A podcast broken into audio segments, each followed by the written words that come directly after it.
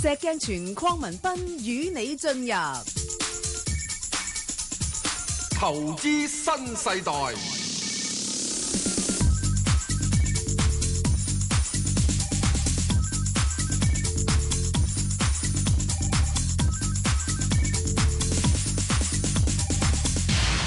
早晨啊，石 Sir。誒個有排代表，喂，無牌代表，我想問下啦，喂，你今個星期有冇俾深港通劫親呢？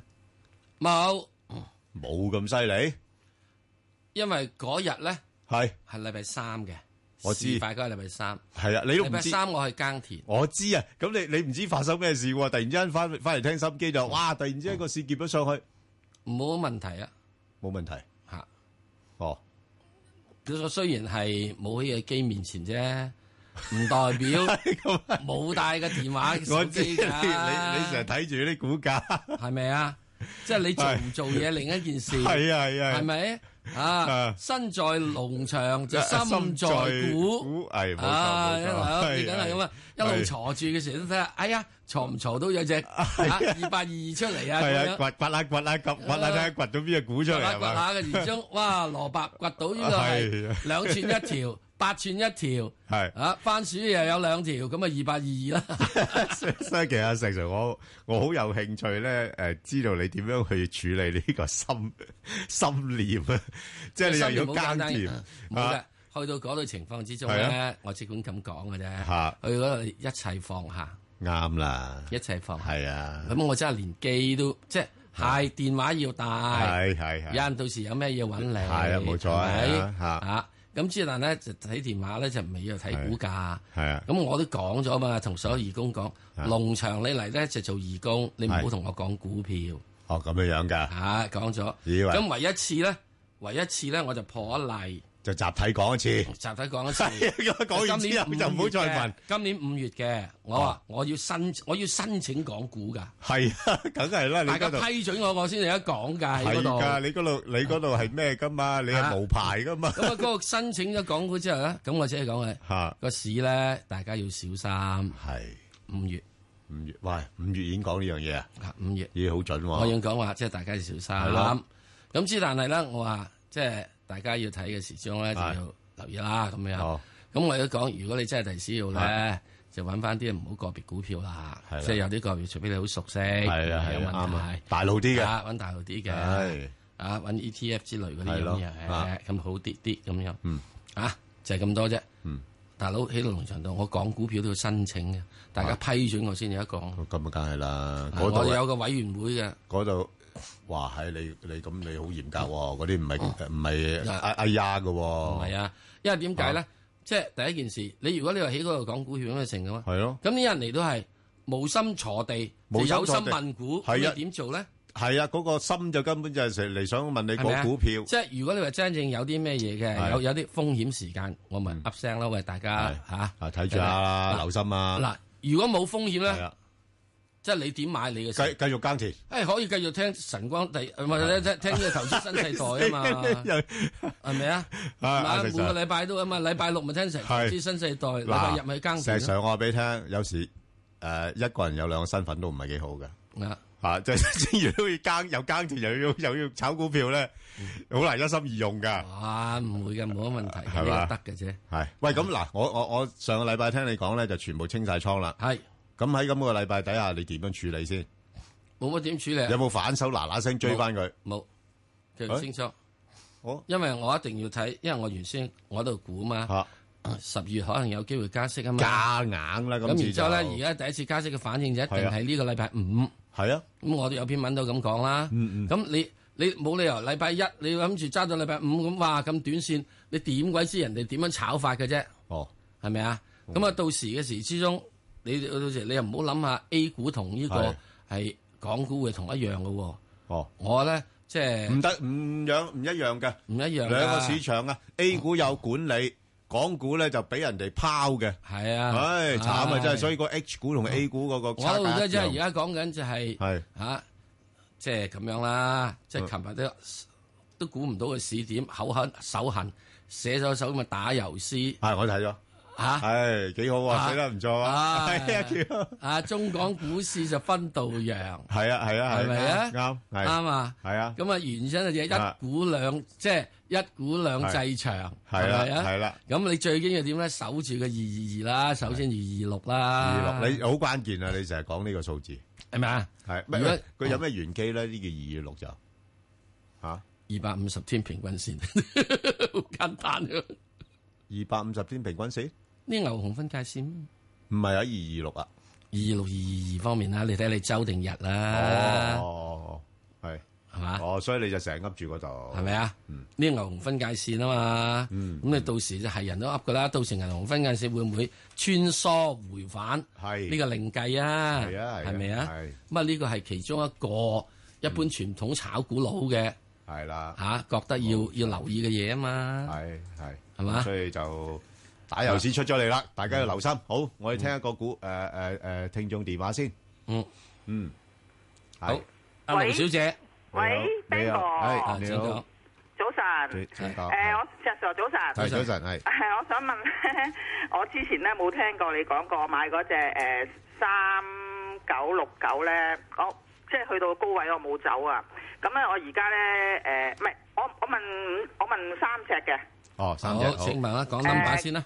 誒、跟住就二二六七係一八零零，係誒同埋嗰只誒中國中鐵三九零係啦，建行。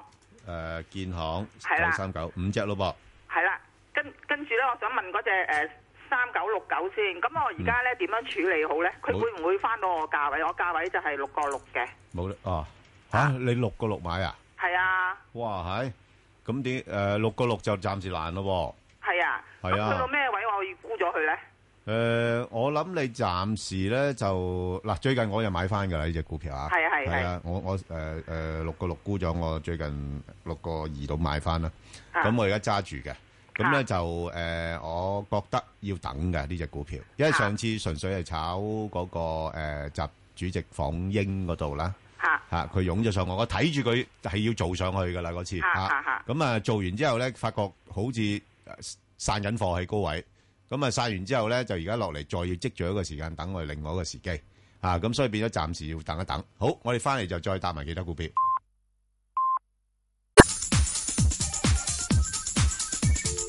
石鏡泉邝文斌與你進入投資新世代，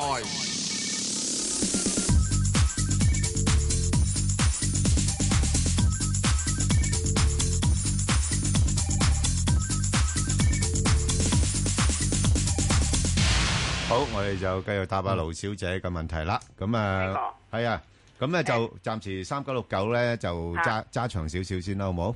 因為佢而揸家長個個長度幾多咧？誒，我諗半年啦，半年啊，半年啦，等即係如果我唔去翻我個價位，去到咩價位誒沽咗佢咧？我諗暫時佢應該都係介乎六蚊至到六個六咯，六蚊至到幾多話？六個六啊，六個六六啊個六嘅啫，係哦哦哦佢佢唔叻得好多住嘅，哦哦，係啊咁咁如果係咧，到咩位再買翻咧？因為佢咪咪六蚊到你可以搏一搏咯，即係溝一溝佢咯，因為佢六蚊溝佢溝佢六個三上市噶嘛，嚇，佢而家都低過招股價噶，係啊係啊啊，咁所以你你就呢啲位就可以搏一搏啦，咁但係但係我諗要等佢哋真係走出去先啦。哦哦哦，係啊，咁所以由一一一一帶一路咁，你都知道啦。呢呢啲誒政策成日都有啲消息出嚟噶嘛。嚇，嚇嚇嚇，係啦，咁就睇住個位嚟做啦，好冇？嗯嗯嗯。咁啊，另外二六七咧就比較係啦，我悶，我我就我就十六蚊買咗嘅，係咁佢會我會唔會翻到家鄉咧？誒呃冇誒誒又唔難嘅，不過就冇冇咁快啦嚇，因為佢嗱誒佢本身啊嚟睇翻咧，佢個股價又唔係跌咗好多嘅喎，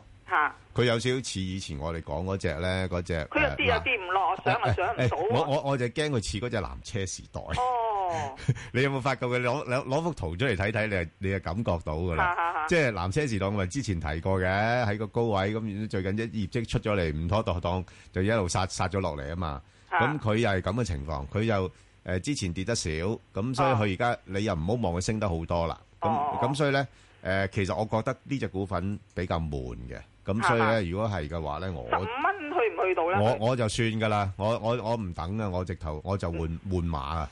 即係我會嘛沽咗佢，我買過另外一啲。尤其是呢排你都知道市況啦，一震盪咧，好多股份有時碌咗落嚟，譬如好似誒頭先講嗰只啦，係嘛？即係誒誒嗰只誒三九六九嗰只就係咁嘅啊情況咯。咁我寧願即係呢啲就反而個博嘅直博嘅機會係大啲咯。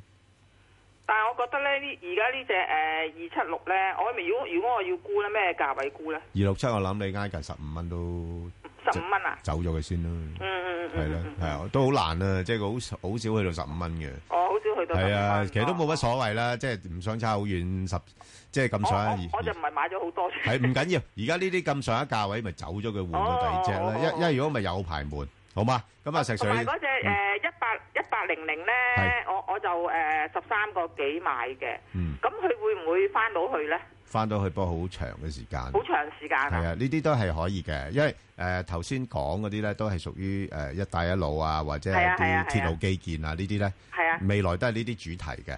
嚇啊，嚇咁所以你要，但係但係呢啲就我同阿石 Sir 講都分析過啦，呢啲真係揼石仔誒、呃股嚟㗎，佢唔係真係好話非常之賺錢，咁所以咧就要啲時間俾佢哋個股價即係慢要唔要慢升。半年都翻到家鄉嗰兩隻？誒、要要啊，我相信都要。都要啊！我都要我係啊如果咧嗰只咧誒三三九六九咧誒，如果誒六個六嗰啲價位咧，幾時去到咧？你估計誒、？呃我自己估應該喺明年誒三、月之前啦，哦，即我係明明年三月之前。明年三月有個人大啊嘛，咁開會之前哦嗰個啲人又憧憬一下啊，可能有啲消息喎、咁。哦哦哦。咁同埋佢都佢都牛咗咁耐啦，咁都係要啦係再啦喐一喐噶啦，幾其個實月其實我想之前咧去到五個八嗰時，我想加注嘅，諗諗下又冇又冇加注。你又即係？驚噶啦嘛，係啊，驚又驚會唔會再嘅，碌落去係啊，即咁係啊你你嗱你五個八加注咧，其實搏得過，你五個八加注咧，佢去到六個三、六個四嗰啲就走咗佢啦。係啦，冇錯啦。係啦，寧願咁樣玩啦， 係咪先？係啊嚇即係好嘛？咁你你好靈靈活啲啦，睇呢只嘢就好嚇，好啦因為好啦好佢啦佢呢啲唔係話嗰啲好大動作嗰啲股份嚟嘅嚇，哦有時哦哦有有時做一個執雞咁樣執，由低位執，誒誒哦沽又高位沽咁樣樣嚟處理啦，好冇？哦，好啊，好好同埋同埋嗰只咧，我想問嗰只咧，誒誒，中國中車唔係誒誒，得啊，誒我我請阿石 Sir 答埋你嗰個中鐵同埋呢個係誒建行建行，係石 Sir 答埋佢啦兩隻。誒係咪仲有隻一八零啊零？誒一講咗噶啦，頭先有排即係講咗等噶啦，起碼等半年噶啦，好啊去翻十三蚊就嗯。咁啊，三九零先啦。咁呢個中啊中鐵呢度啦，係我三好隻高位買咗啦，石 Sir。誒冇法子噶啦，高高低都係已經係歷史噶啦。啊，即係咁好似佢最如果佢好似我而佢家睇翻即係最廿九高去到寸幾腰圍，去我都係到幾歷多史度嗯嚟嘅咧？。暫時而家上面嚟講喺三九零嘅話，你上面咧只係就起大約係誒呢個八個八蚊度附近咧，應該有啲比較大嘅阻力嘅。哦，八蚊啊！咁佢下面咧，如果佢呢個係誒、呃穿落嚟，你而家呢度咧，即係上唔翻去呢個大致上，嗯即係如果佢要穿翻落嚟，大致上係呢個誒六個半到穿翻落嚟啊，六個六個三到咧，啊六唔係六個三點啊，六個四到嘅時咧，咁仲要呢個做翻呢、個誒、呃整固添噶啦。哦哦，哦咁如另果外加再注跟好唔好咧？唔好加注啊呢啲唔。好加注。哦啊，冇乜，即係而家根本人哋炒任何嘢，你都唔係炒佢呢啲嘢住。哦，咁九三九咧，應該暫時咧應該做咗少少嘅低位，大約五個半度有個低位，五個上半有低位啊？上面應該大約係即係六蚊度啦，有個支哦有個阻力咁樣啊啦嚇。哦，好嗯，好啦，好唔該你好，唔啊。該，好，我哋再接阿郭生電話。郭生，啊，你好你啊，好，係邊個石 Sir 早晨啊早！晨，係你好，我想問車二六二八，係就上網咧，唔知有冇機會去到三十一個半咧咁樣？都差唔多啦。你你你睇幾耐先？嘥一個半誒。如果去到年底應該得嘅，差唔多啦，年底都 OK 嘅，唔年該晒底你。年底，OK à, 啊，係咁上下啦，嘥一蚊到㗎咋。三十一蚊到啊！係啊，你三十一蚊個，三十一個半都去唔到啊！Ờ, 誒誒誒五五毫子好難講咯。係係啊，啊，嚇誒，因為我咧就喺七月份嗰陣時買入嘅。係咯。係咯，咁咪抵咯。係啊，係咁，暫時嗱，誒佢因為點解咧？最近公佈出嚟嘅業績咧就麻麻啫，係啦，係啦，麻麻地啦。哦咁啊，樣係啦，好唔咁該晒你啊兩，位所以暫時睇咧就應該就廿七蚊咧，佢似乎去到三十蚊都有啲啲阻力嘅，係啊，係啦，咁所以誒，但係問題佢阻完之後嗯咧，佢可能喺年底嘅時間咧就會發力衝三十蚊，咁又去到三十一或者三十二都唔出奇咯。哦，年底有有有機會嘅。係啦，係啦，咁變咗你而家暫時可以揸住佢，不過就似乎佢三十蚊樓上咧係有啲壓力喺度嘅。哦，咁一睇你走唔走短線啦。如果你話，誒我唔好啦，我搏一搏啦，嗱，因為而家講緊十二月誒美國又加息啦嘛，係啊。咁你唔知個係啊。市場反應點噶嘛？而家好似好好似好淡定咁啊，咁到期時一陣間又又扮驚咁點算咧？係咪先？咁如果一扮驚，可能佢又殺翻落去大概廿八蚊嗰啲位噶咯噃。哦，咁樣。係咩？我見十月呢，26號嗰日呢，我都見到係上過31蚊零五仙嘅。係啊，係啊，係啊。係啊。系啊，嗰度好短暫，係啊，所以有時呢啲就诶睇、自己心水啦吓、即係嗯吓咁诶呢只股份，我覺得可以多啲留意嘅。哦，係啦呢唔該。嘢呢啲股份咧，就啊基本上就係係啊你買嘅位咧，唔算叫做太高啦，即係唔係六六幾蚊嗰啲位啦啊吓。係啊。咁啊，而家你啲呢叫即係仲係已經跌咗落嚟之後翻嘅位，呢啲位咧三十蚊到，我自己個人覺得啊唔賺咧就唔好出啦，哦，啊冇問題。即係走翻佢廿八蚊，咁又點啫？啊佢自然會翻嚟噶啦。呢樣嘢嘅時鐘我哋都講過啦，啊二零十八廿二，跟住 廿二廿四，跟住廿二廿六，啊係咁跟住係啊而家而家已經幾好噶啦，而家去翻就廿八三廿係二，係咪啊？咁即係而家呢啲位嘅話，即係係啊呢類嘅股票，呢類股票啊。琴日都即係-收-收29個一毫半。即係我唔係話即係所有嘅國內同埋啲股票係咁啊係同，埋啊即係呢類股票咧就即係喺你現在呢啲三十蚊水平咧係，唔賺就唔好走啦。係啦。係啊，係嘛？手你有咗咧手嗱指嗱，你你誒阿阿郭生，你啊你睇下你自己點樣策略啦。就我就好超短嘅，嗯係咩啊，即係佢廿八蚊我就買，但係哦 但係上到廿九蚊我就走咗噶啦係，因為我又又睺過第二隻啦嘛，係係啊嘛咁。啊即係問題就係佢已經喺三十幾蚊入咗啊係嘛。 咁我覺得佢唔需要嗱，喺廿因八因蚊因為走點解啦咧？。仲有另外一個因素咧，大家要留意咧。嗱，而家開始咧，A 股市場咧就似乎中央開始個信心大咗啊！係。嚇，即係佢覺得應該係定咗落嚟啦。咁同埋日後咧，應該都有啲好嘅消息衝起下。咁係所以佢琴日已經宣布咧，就開始恢復翻發行新股啊。哦，咁樣。係啦，咁但係問題呢個發行新股咧，當然佢會係比較上有秩序咁去發行啊。咁但係無無可避免咧，係會係俾到個 A 股市場咧少少壓力㗎。哦，咁樣嘅。吓咁，但係如果 A 股嘅市場一跌嘅話咧，呢啲保險股咧，佢會跟住跌嘅。係啦，所以我咪就係點解去到三十蚊，我寧願去到三十蚊就走一走，係然後落翻去廿八蚊，我又買佢。喂，咁你唔好睇少喎，二百三十嗰度係啊差唔多成十，即係誒八九個 percent 嘅咯會跟住跌。係啊，係啊。噃，係咪先？咁所以就睇下你利唔利用呢啲波幅咯。如果唔係你話死咕咕 咁樣，誒、哎我係要等到佢三十一、三十二先走嘅，你亦都可 以。係啊，我係驚個市場有啲震盪啫，嗯係啦，好嗎？好啊， OK，知道晒。好，兩位好，多謝，唔該，唔該唔該你晒。啊，好。唔該，好，好，阿黃太，誒，黃太，阿邊個，你好，謝謝早晨。係，你好。係我想請問下嗰只三八八咧，係我走咗，哦，走咗啊？係咪嗰日，誒，深港通嗰日走啊？係啦係啦。誒，好叻啊，讚你先。係啊，你肯走，多謝，多謝。咁我想請問下乜嘢價位可以入翻係佢？依家呢只仲炒唔炒得？係，係，細Sir，嗰日你去咗耕田，你唔知啦。嗯。唉，勇。我有冇都唔知咧，因為我之前我出咗啦， 係咪？我知你實知啊，好靚，出咗唔知。啦，啊係，誒，最高有218啊，哇，幾靚啊，個number，218嗯。係啊係啊。唉，好嘢。咁啊，暫時嚟講，佢咧由二一八之後，跟住嗰日直升又落翻嚟八蚊度啦，九蚊度啦。雖然都仲係升下，咁之但係暫都時呢挺-算挺得好硬啊，都。誒呢個港交所即係等於喺國內嘅券商股，當係即係誒多咗 IPO 啊，多咗嘢嘅話咧，個成交金額應該一定會多咗嘅。係，係，係啊，冇錯。咁啊，所以咧，對於呢啲嘅券商股嚟講，其實港交所就券商股啫。啊，咁佢咧就會即係有啲受惠嘅。咁啊，因為最主要就認為諗住成交金額會多咗，即係起 Sir，成交量又落返去700幾億係嘞噃。啱嘅，啊，啱嘅。咁即係而家呢啲人咧就會點睇咧啊？即係如果呢二百蚊度咧，就係稍為係誒，仲係有少少貴啦。驚唔驚啊頂多幾日呢，就，誒，跟手殺落嚟呢？咁所以我話二百蚊都有啲啲貴咯。係啊咯啊咁即係如果你大約喺呢個係誒一九五啊一九零度咧，啊，咁咪正啊。應該就會好嘅，係啦好嘛？哦，係，咁咁上樣下。好嘛，好，好嘛？好，咁你睇住啦，即係如果係我諗，咁一個嘅係相對低位，即係啊一七幾啊，一八零已經亦都見咗噶啦。係啦，啊。即係唔會去到咁低。嗯。你睇下啦，如果去到譬如有機會去返200，咁你咪又諗諗佢咯。哦，係啊，我嗰日二百四買嘅，跌到一百七二百零四嘅，哦係咯，240啊到一啦。百七十幾蚊唔夠膽嗯再入。係啦，係啦，誒，170幾蚊嗰啲應該暫時，嗯誒，係第三季出現嘅啫。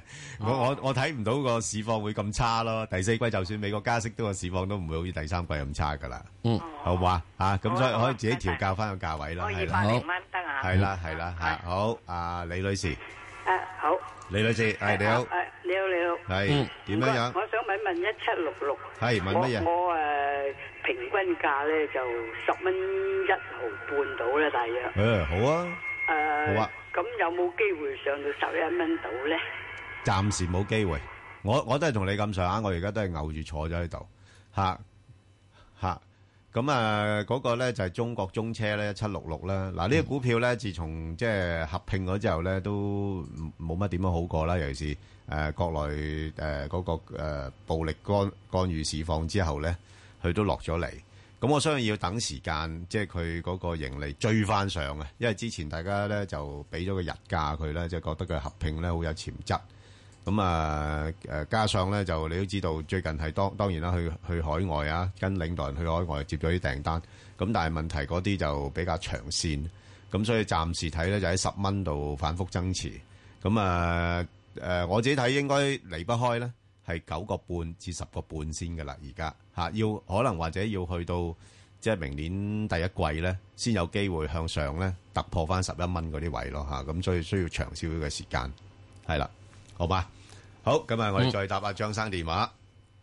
張生，啦，啊早晨啦早晨 Sir，Sir，彬哥啊早晨你好，係係好，誒，我想問問只誒九四一嘅，九四一，哇，又係好悶咁喎，啊又啊有貨，咁啊分咗兩注入嘅上個月，咁哦，啊平均價咧就係九十一個六，咁哦啊上個月咧試過九啊七蚊咧就冇走，嗯，咁啊咁啊想問問咧誒收到啲信息又話佢誒有個共享基站計劃咧，嗯，咁啊對中移動會唔會有影響咧？短期之內，係呢個麻煩少少啦，所以我最嗯近最近我睇翻嗰啲阿阿石 Sir，你點樣睇佢最近出嗰個文件咧，講到個壟斷嗰個問題，咁嗯又亦都有提提到好似電信行業噶噃，嗯，石油啊、電信啊嗰啲咁樣，嗯，咁你點睇中移動佢嘅之之前個天然優勢咧？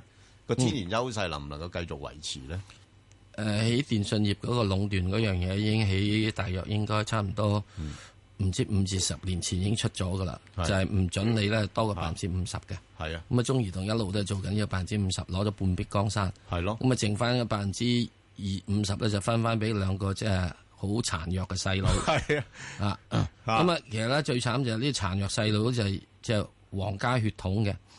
咁啊啊，中移動呢度咧就係即係野仔嚟嘅，係，省企嚟嘅啫，嚇嚇，唔係國企嚟嘅。係啊，嚇，啊，咁啊，之但硬係你皇家御用血統嗰啲，即係硬係孱啊嘛，係不扶嚟扶去都扶唔上壁。係，咁所以一路咧，一定要買中移動。我以前一路講過，你一定要預住阿爺咧係有定向傾斜，嚇。打柴你。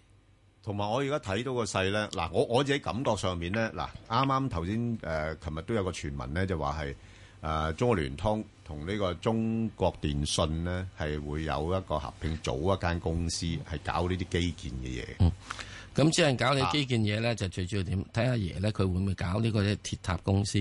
嚇阿爺搞呢鐵塔公司，我估計係應該一定係要搞嘅，因為基於啊好多係通訊安全嘅問題，就唔會俾你搞咁多樣嘢嘅。係，啊，咁啊應該係三家合埋咧就一齊做嘅。但係但係係啊，但係問題會唔會真係頭先好似你咁講啦？阿爺會係偏向係中國電信同中移誒、呃中聯通兩間會希望佢哋做得比較好啲，咁而影響咗中國移動嗰、個、個優勢咧？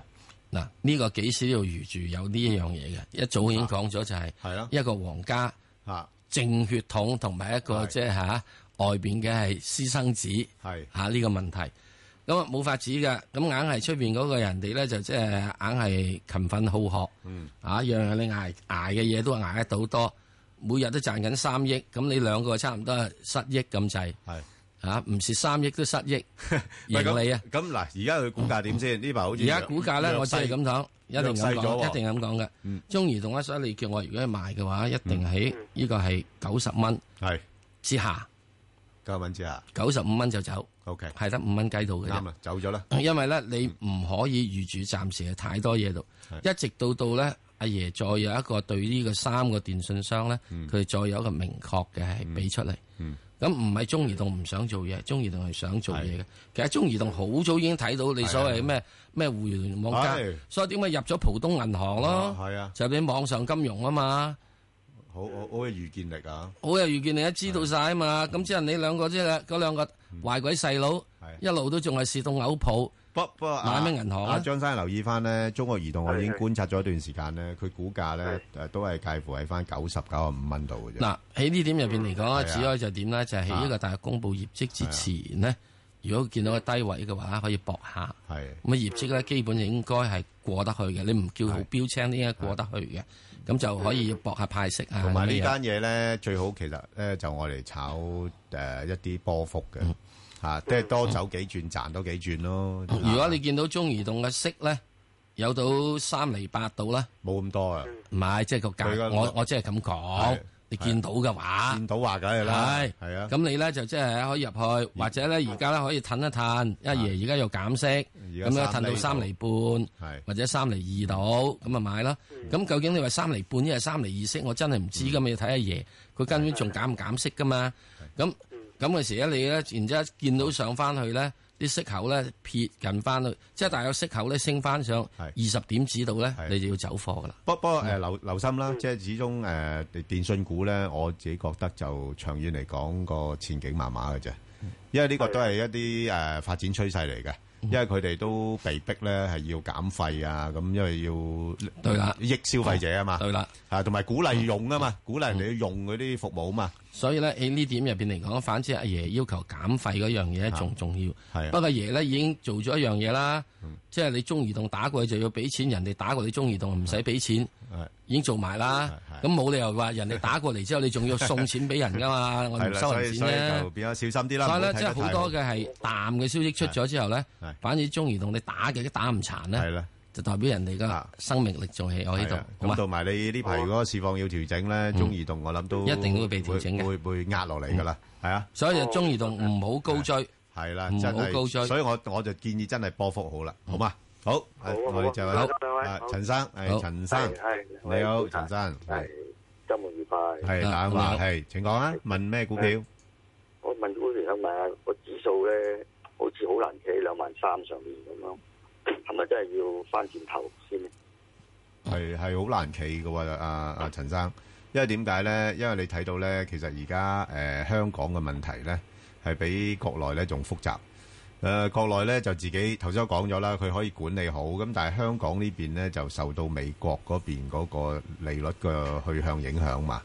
咁如果你美國嗰邊真係加息機會大嘅話咧，咁香港呢邊咧多多少少都有啲反應嘅。雖然話唔唔會好似第三季咁咁差啦，咁咁所以咧叻又唔叻得去邊噶啦。佢一佢又唔會跌得好多，咁落到兩萬二咧，啲人都精噶啦。而家我唔會等到得落到兩萬先入貨噶啦嘛，去到兩萬二度我話買，咁但係一去到兩萬三樓上咧，又好似冇咩力水上咁，又又沽翻出嚟咁，全部都係走短線就走波幅。美國加息嘅問題就最大影響係本地嘅地產股啫。啊，地產股，喂，咁咁你你你就以為誒影響就係地產股啫？咁啲大户佢如果個市勢升唔到嘅話，佢調翻轉頭做先得唔得先？即係佢調翻轉頭做一樣賺錢，唔係好似我哋散户咁，我哋成日散户就係識得買股票，要股票升先賺到錢，佢唔係噶嘛，佢可以。係，佢佢-做淡可以賺錢。佢做但都賺錢，同埋佢買貨，我成日都講啦。而家呢啲熊市裏邊咧，股票唔係 buy buy for hold 嘅，係 buy for sell 嘅。好多好多投資者買貨嚟咧，係等日後我嚟拋嘅咋。嚇，所以所以要改變咯，即係改變個策略咯，就係、嚇。咁、所以誒頭先好似睇嗰位朋友中移動嗰啲去到誒九啊五蚊又唔走，咁而家又落翻去可能九啊二蚊啦。咁你九啊二蚊買緊九啊五蚊又走咗，又賺咗一轉啦，係咪先？係即係嗰啲即係好多大戶都係咁樣做嘢，呢啲大戶都散戶化。都係跑短途咁樣。誒、全部跑短途，係誒、即係即係我叫基金散戶化，已經成日講嘛。基金散戶化嘅意思就係佢哋都睇唔清楚個市況，哇！有錢賺就賺咗先啦，同埋而家市場好多所謂高頻交易嘅嘢咧，佢哋嗰啲量好大啊，佢佢貨如輪轉啊，即係佢唔使個個差價差佢唔使賺好多咧，佢根本都賺到錢啊，因為佢量夠大啊嘛。哦，咁樣。係啊，所以你即即呢個其實我諗係散户喺而家個投資生態上面咧，佢要再重新檢討翻過往嘅投資策略係咪應用得到？係啦、即係要大量快密集。冇錯啦，你做唔做得到先？嗱，你就算做唔到嘅話咧，我做唔到高頻交易，我做多頻交易。我而家就做緊多頻交易嚇、啊我又有幾個股票，我出出入入，出出入入，咪就係咁樣樣。你你一一方面你係避免咗市場風險啊嘛嚇、即係你出咗啊，啱啱市場冧咗落嚟，哦，多謝你啦，個市場冧咗落嚟，我仲有機會買翻添。如果唔係你買啲股票係咁揸住。誒誒、又未肯定又唔會咁快去到你個理想目標價位俾你走嘅喎、咁兩下個市況去完高位又搭翻落嚟啦，咁哦又係得個坐字喎、咁哦我低位又溝啲啦，咁溝啲之後咧，去到高位你又唔肯走咯、咪越溝就越多，根本就賺唔到錢。 嗯所以咧，無論係高頻交易或者多頻交易度咧，都益咗港交所。冇錯。咁唯一一樣嘢就即係港交所咧，你亦都要知道咧，就係話誒佢受到嘅係誒，亦都俾人哋揸 lift 嘅。港交所因為都而家冇就俾辦人法揸 lift 嘅，係啊，所以你要你要你冇睇知道佢，你冇睇港交所呢一幾日挺得咁咁硬淨啊，分鐘係啲大户外抽上去，抽上去二一七、二一八呢啲嘢，咪人哋有人出貨咯，哦咪港交所都可以做誒過山車嘅。幾好㗎可以幾好㗎，佢可以幾㗎，好港交所又得，誒騰訊都得㗎。你唔好以為哇，騰訊好硬淨喎咁樣樣。喂，調翻轉頭啲大户，如果真係要誒借啲消息，如果外圍又配合嘅話，佢殺落嚟嗰轉，我哋唔係未經歷過啊嘛。所以誒小心為上啦，係啦。誒好啦，咁啊，陳生跟我哋翻嚟咧，就再接翻你嘅電話，就再問翻你嘅股票。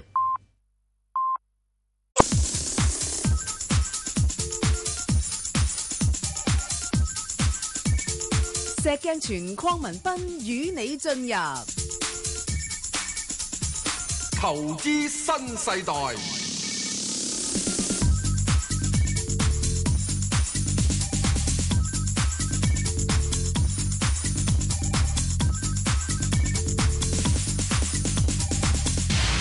好啊，阿石 Sir，不如答埋陳生嗰個股票啦，好冇？誒呃蒙牛乳業嘅時鐘應該咧就大致上喺呢個誒十七蚊度咧見咗個頂噶啦。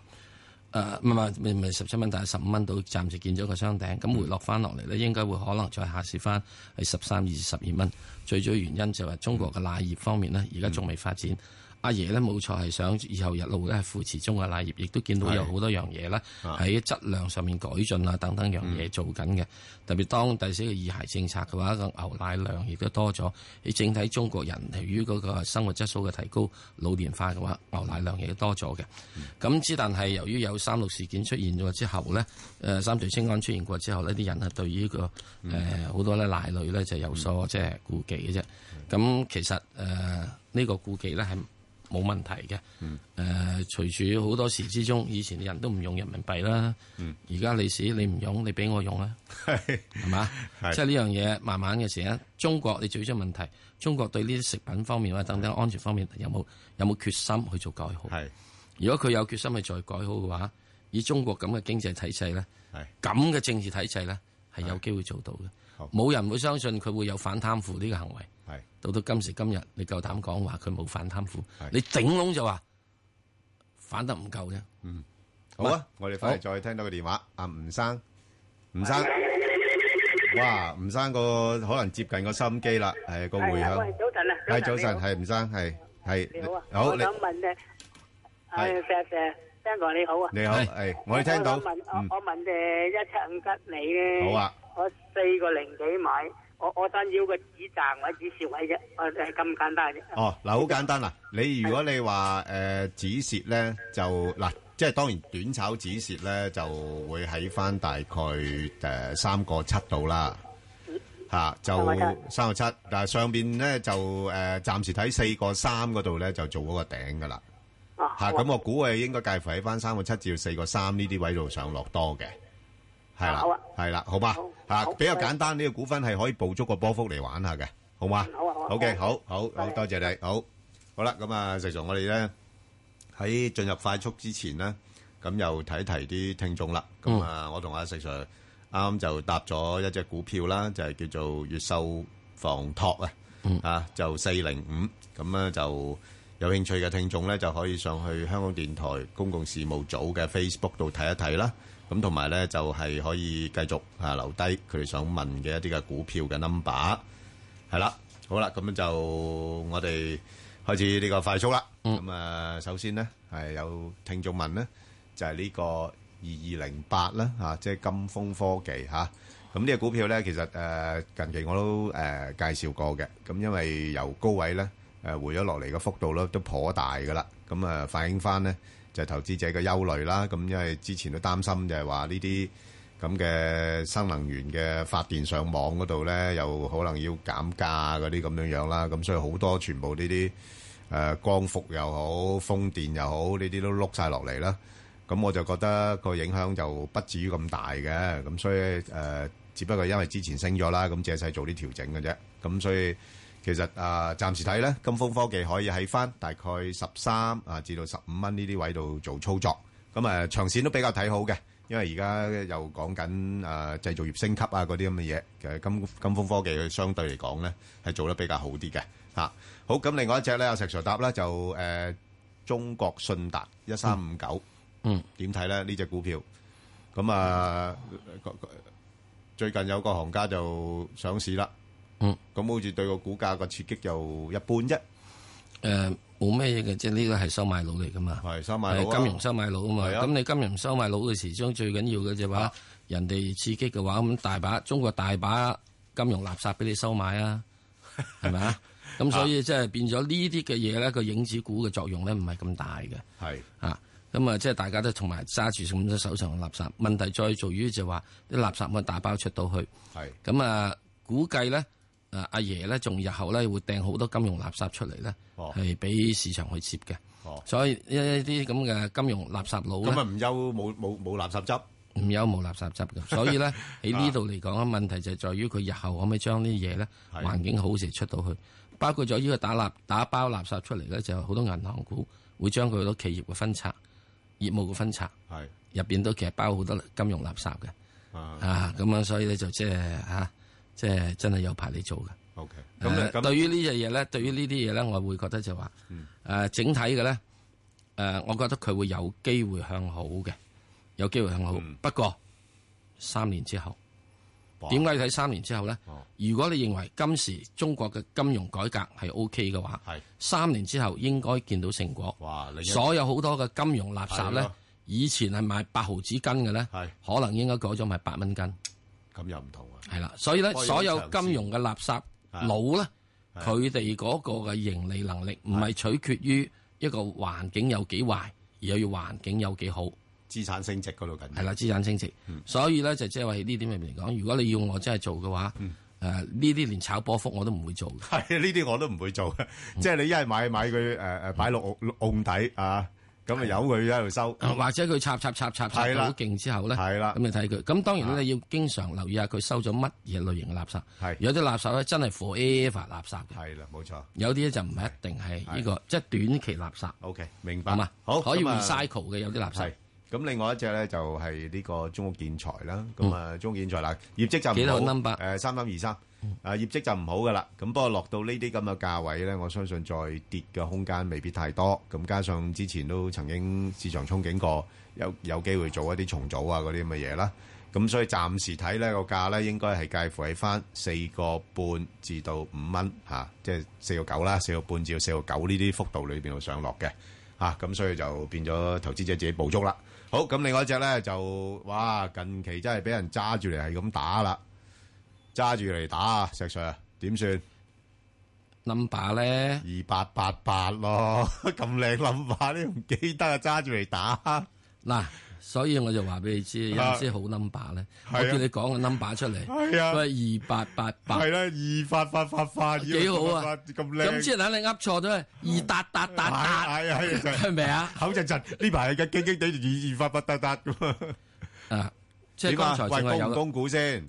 唔供。即係最緊要供唔供先？唔。供哇，抵五啊幾蚊都唔肯供啊！唔供，哦，因為最主要一個問題咧，啊就在於當然啦，你都可以供嘅，咁你咪供嘅時鐘將嗰嚿咧係啊，即係五啊幾蚊時彈翻上誒彈翻上幾蚊雞，係啊你咪走咯，都係啊得嘅係啊係啊嚇呢個真係冇問題嘅啊。即係話你供咗之後係咪等於長揸咧？我唔會諗住咁 OK，供 OK 嘅。係啊，即係五啊幾蚊嘅時鐘嗯咧，你都仲即係有啲啲，即係可以有啲，即係有啲真係點都一定有啲執下嘅。咁咁啊係咯，啊係咁啊，呃因為最主要就係唔單止係佢咁，嗯而係咧係聯美國聯邦儲備局都要求咗有八間美國銀行係全線要將最自己嘅資本嘅比額要調高。嗯咁誒、呃所有呢啲其他呢啲咁嘅地方銀行，包括咗係誒呢個咩啦，巴爾扎坦啦，包括咗德意志銀行，嗯包括咗係呢個匯豐銀行嗯，佢哋、都係要有一個好大嘅問題，一定會點啊？裁員、嗯兼裁客，財客，即係減生意啦，嚇減嗰啲唔賺錢生意唔啦，賺錢嘅生意。係啦，咁所以以後咧，你若然貴為渣打嘅客戶咧，係就可你能係係一個身份地位象徵嚟嘅。係啊，哦係喎，又係喎，即你係冇咁嘅身家，你冇咁嘅錢俾我做，你唔好理，即係呢個馬會即係馬會嘅身份。啱喎，唔逼你走喎，即是喂，即係你有啱上下， 即係佢哦，等於咧就係金融水魚，嚇，哦明白 明白明白，好係咪啊？好咁之後你作為做渣打股東咧，咁就即係係。要睇睇啦。好啦，唔係咁啊，另外一隻咧都係銀行股啦，咁就係中國銀行嗱。咁中國銀行咧，我會建議咧，大概香港嗰只定誒中國銀行中三九八八啊三個八，即係即係國內嗰只。係啦，我會建議大概喺翻三個四啊，三個四至到三個九嚟操作啦，啊自己睇住個位嚟做，因為始終內銀股咧叻唔叻都係邊，因為啲人唔信佢啊，即係覺佢啲哇壞帳有冇搞錯啊，一點幾兩個 percent 咁少。